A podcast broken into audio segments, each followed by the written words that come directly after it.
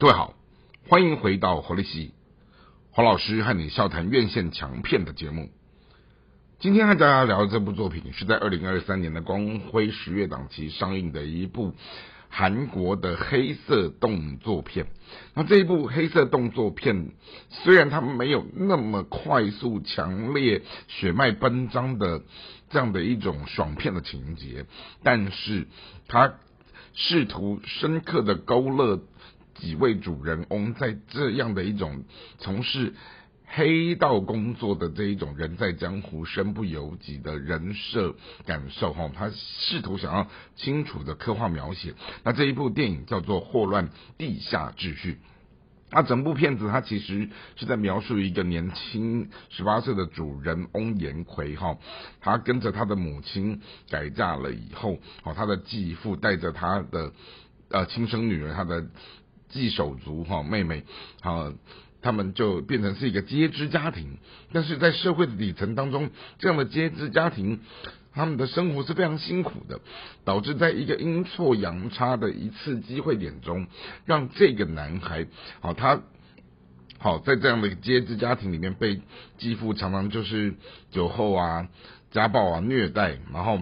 他就受不了，然后最后就进入到了黑帮的世界里面去，然后开始好到处去勒索人家哈，去讨债啊，去行恶施暴。那某一次呢，他看到了一个他要去讨债的对象是一对呃相依为命的父子，单亲爸爸带着一个小小的男孩，好，然后呢。他在讨债过程当中，就是感受到心软的那一刻，是因为他从这个小男孩的身上看到了好自己的投射。那在黑帮的这样的一个组织里面，刚好有一个他的嗯顶头上司哈，他的一个大哥哈，就是由宋仲基主演的这个叫做智剑的啊一个外形俊俏，但是行为非常冷酷。残忍的这样的一个黑道的终极的一个干部，那宋仲基他其实对这个叫做严奎的男生也有相对的某种程度的投射，他也特别的照顾他，然后在这样的一个人在江湖身不由己的历程当中，哦，他们就产生了一种革命情感的兄弟情，然后最后呢，好，在一个很不得已的情况之下的。呃，格斗里面，好，然后他让严奎亲手杀了他，好，然后送他上路以后，他希望他这个呃，如同亲生弟弟照顾的这一个黑帮的小弟，他将来能够过着一个属于他自己的人生。啊，当然，我们回到了整部制作片子来看，哈，他这个不算是一个大制作，但是。算是一个小兵立大功的东西，而且呢，他也为这一部戏上映了以后，哦，成功的把这一位呃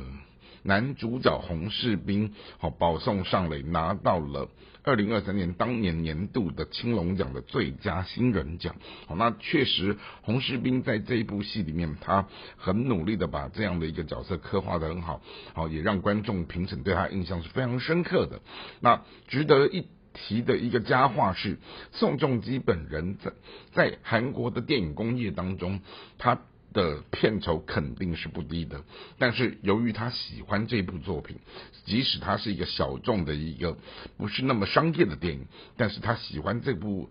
剧作，他喜欢这个角色，于是他坦诚，他为了这个角色不再让整个制作团队提高制作预算，然后因此改变了整个呃剧本的结构。他宁愿做一件让人感动的事情，叫做无酬演出。而在这样的一个无酬演出的过程当中，我们也看到了宋仲基对于电影事业的爱好。哦，他其实真的也不见得那么的看重钱或那么的缺钱，那么的爱钱，而是他愿意为一个好的角色当中，哦去做这样的一个挑战，甚至也成全了一个新人。那我们也从这里面可以。隐隐约看到说，哎，这部戏虽然它在上演之后的评价可能好坏都有不同的声音，但是以我不目前个人这样看下来之后，我觉得这种所谓的